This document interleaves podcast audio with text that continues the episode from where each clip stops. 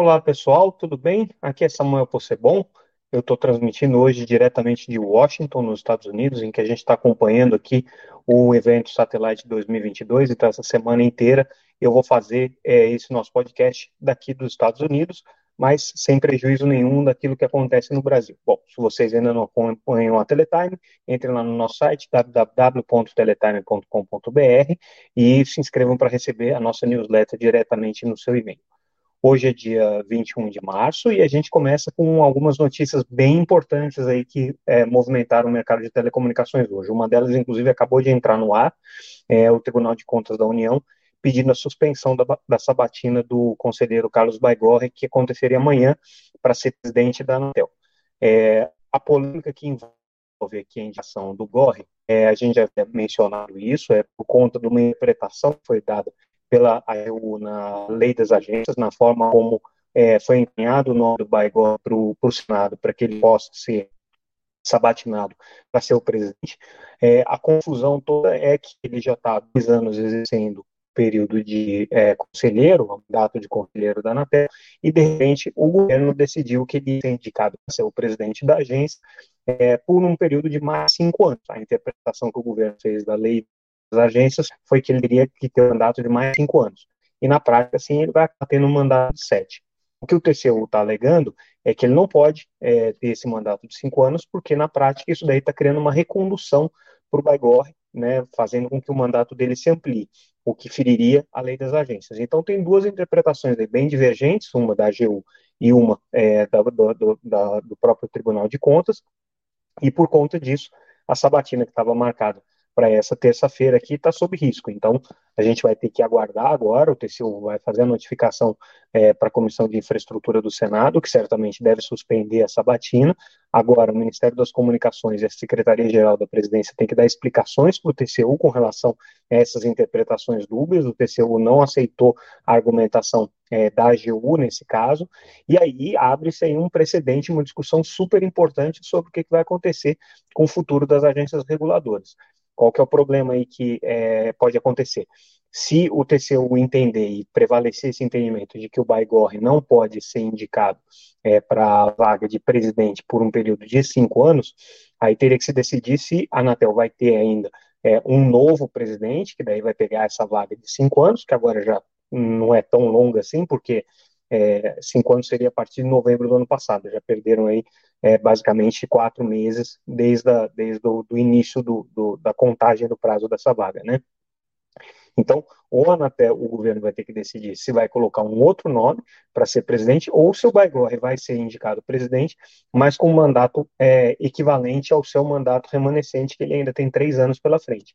E isso impacta também, obviamente, é, a sabatina do Arthur Coimbra, que é o secretário de Telecomunicações, que estava sendo indicado para conselheiro da Anatel na vaga do Baigorre. Então, o Arthur assumiria com mais três anos de mandato. Agora, com essa nova novo entendimento do TCU, fica uma confusão. A Anatel ela está realmente num período aí muito conturbado com relação ao seu comando, e esse elemento do TCU traz mais uma é, mais um motivo de apreensão aí para o setor de telecomunicações que contava aí já com o conselho completo a partir do final desse mês, né, quando é, os dois conselheiros indicados pelo governo seriam sabatinados, né.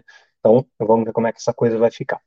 Outra informação importante que saiu hoje, é, o governo assinou finalmente o decreto que regulamenta o FUST, o Fundo de Universalização das Telecomunicações. Por que, que isso é importante? Porque é, a lei está criada, a lei do FUSH já está criada, ela precisa ser implementada, mas para isso ela precisa do conselho que vai gerir o FUSH, precisa da, da, indicação dos membros do conselho e das formas como esse conselho vai ser operacionalizado. Então, agora, com esse decreto, abre-se o prazo para que as entidades apresentem os seus representantes para o conselho gestor do FUSH, coisa que deve levar cerca de 20 dias, e também se estabelecem alguns mecanismos que a gente vai detalhar assim que o, que o decreto for publicado em diário oficial, mas alguns mecanismos de funcionamento dos recursos, como é que vão funcionar as captações, como é que vai funcionar o controle e tudo mais. Então, esse é um assunto aqui que a gente também vai ter que é, acompanhar bem de perto, porque o FUSH, ainda que esse ano tenha pouca previsão orçamentária, a partir do próximo ano existe aí a possibilidade concreta de que ele entre com um orçamento um pouco mais relevante. Então, é, o, o desenvolvimento da aplicação desse fundo é, tem impactos importantes aí no mercado de telecomunicações. E aí, falando um pouco sobre esse evento que eu vim acompanhar aqui em Washington, é um evento importante para o setor de satélites, é o maior evento de satélites do mundo, é, e a indústria de satélites está passando por um processo bem é, é, interessante de transformação. Né? A gente está vendo é, a indústria cada vez mais é, é, com os assuntos recorrentes aí caindo na, na, na, na, na opinião de, de analistas, na opinião de influenciadores, na opinião é, de novos especialistas em tecnologia que estão falando sobre os foguetes é, reutilizáveis, estão falando sobre as, as, tecnologias de banda larga com satélites de órbita baixa. Então, tudo isso tem contribuído para tornar o mercado de satélites um pouco mais interessante nos últimos anos. Mas aí, olhando aqui do ponto de vista prático mesmo, né, assim, o que, que a indústria tem falado sobre si mesma, hoje foi só o primeiro dia do evento, mas eu destaco algumas coisas interessantes. Primeiro, que, é, ainda que as constelações de órbita baixa, as novas tecnologias de banda larga por satélite nessas constelações como da Starlink, do Elon Musk, sejam muito sexy, sejam muito atraentes, é, do ponto de vista da eficiência econômica, os modelos tradicionais de satélites geoestacionários continuam predominando, pelo menos foi isso que os especialistas colocaram aqui, que é, é difícil você conseguir reverter a lógica econômica que dá sustentação para a indústria de satélites há tantos anos, é, em tão pouco prazo de tempo. Então, os satélites geoestacionários continuam sendo importantes, as tecnologias de satélite continuam é, evoluindo, principalmente é, na, no mercado de satélites geoestacionários. Então, você tem é, satélites definidos por software, você tem lançadores mais baratos, você tem é, é, satélites elétricos que utilizam muito menos combustível para se manter em órbita, você tem, inclusive, agora um processo de desenvolvimento de uma indústria de manutenção e reabastecimento em órbita que é muito inovador e que está mudando muito a equação econômica do setor. Uma coisa interessante notar que tudo isso está sendo discutido aqui no mercado norte-americano. Eles veem isso como uma, uma, uma indústria estratégica para que eles mantenham a hegemonia tecnológica nos próximos anos.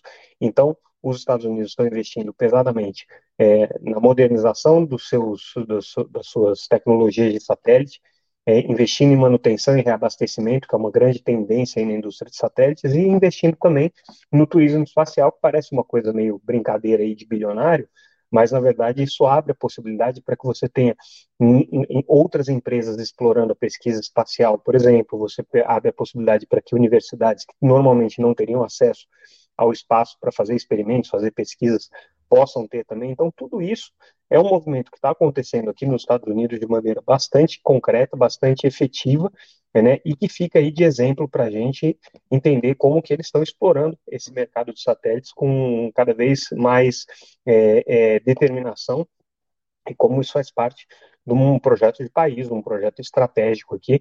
Né? Grandes nações do mundo hoje estão disputando esse segmento espacial. A gente vê a China brigando por isso, os Estados Unidos, obviamente, a Rússia agora com essa questão geopolítica ficou um pouquinho fora do, do, do, da disputa, mas você tem a Europa também com, com, com, grandes empresas do segmento aeroespacial, você tem a Índia, né? É, enfim, é uma tendência aí de nações que querem se desenvolver de apostarem no segmento espacial. O Brasil, óbvio, está um pouco atrasado nisso, como normalmente acontece em áreas de ponta aí da tecnologia.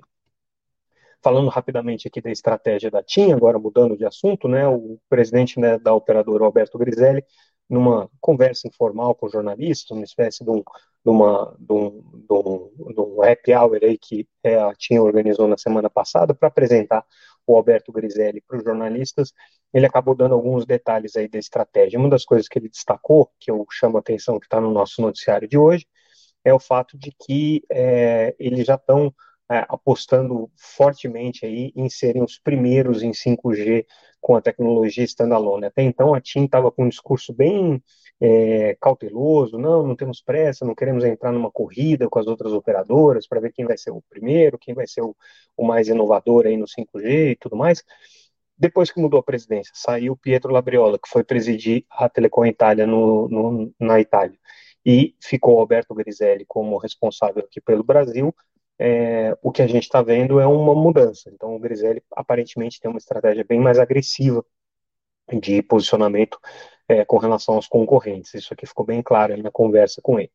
Hoje eles também aproveitaram e anunciaram é, algumas parcerias aí com a Apple para entrega de serviços de streaming.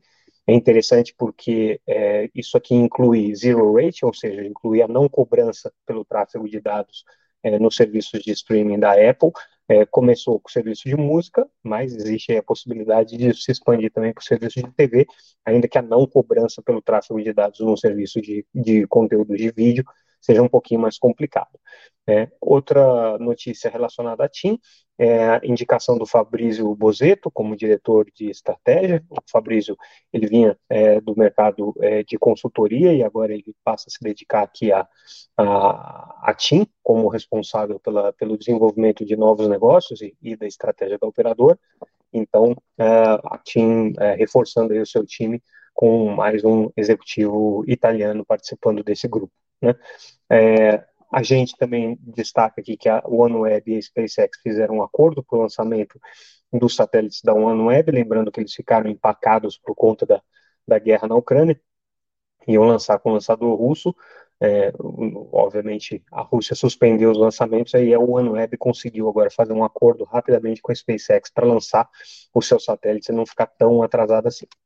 Aí agora a gente aborda um assunto que é importante também para o nosso mercado e sobre o qual a Teletime vai organizar um evento, inclusive agora no dia 12 de abril, é, que é um evento sobre educação conectada e o assunto tem a ver com isso. Um estudo inédito é, divulgado pela Unesco é, pontuou que um terço dos estudantes no mundo ficaram sem internet durante a pandemia e que você tem é, um, um, um efeito dessa suspensão de, de do, do, dos mecanismos tradicionais de educação devastador em todos os países, essa é a, é a avaliação da Unesco, mas também é, foi um período em que ficou muito evidente que é, o, o, segmento de educação precisa de conectividade para se desenvolver. Então, foi uma ferramenta fundamental aí para suprir um pouco essas necessidades, ainda que o buraco é, criado aí no, no, na, na, na cadeia educacional tenha sido muito grande durante esse período de pandemia. Um outro estudo que a gente está destacando também é um estudo entre o Instituto Locomotiva e a PwC, a Price, né, é, sobre o uso de internet.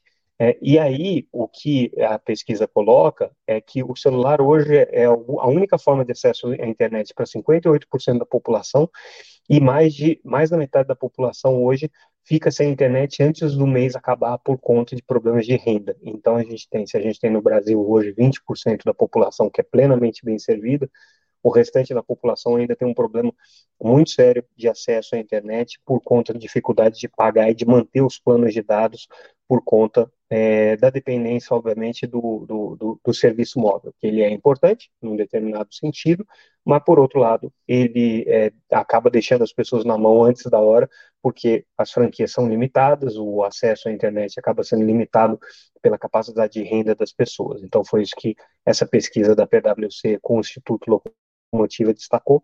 Confira, é, recomendo que vocês confiram lá no site, que tem um pouco mais de detalhes, tem a íntegra da pesquisa também.